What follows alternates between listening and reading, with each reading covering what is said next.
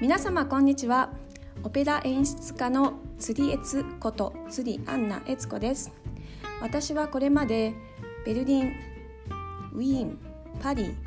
ニューヨークなどでサバイバルなオペラ修行をしてきました、えー、もう海外生活が約20年になってしまいました。2019年からはここ南ドイツミュンヘンに住んでいます。こちらではえー、海外生活でふと感じる不思議な話とか、えーと、オペラ歌劇場での仕事のちょっと真面目な話とか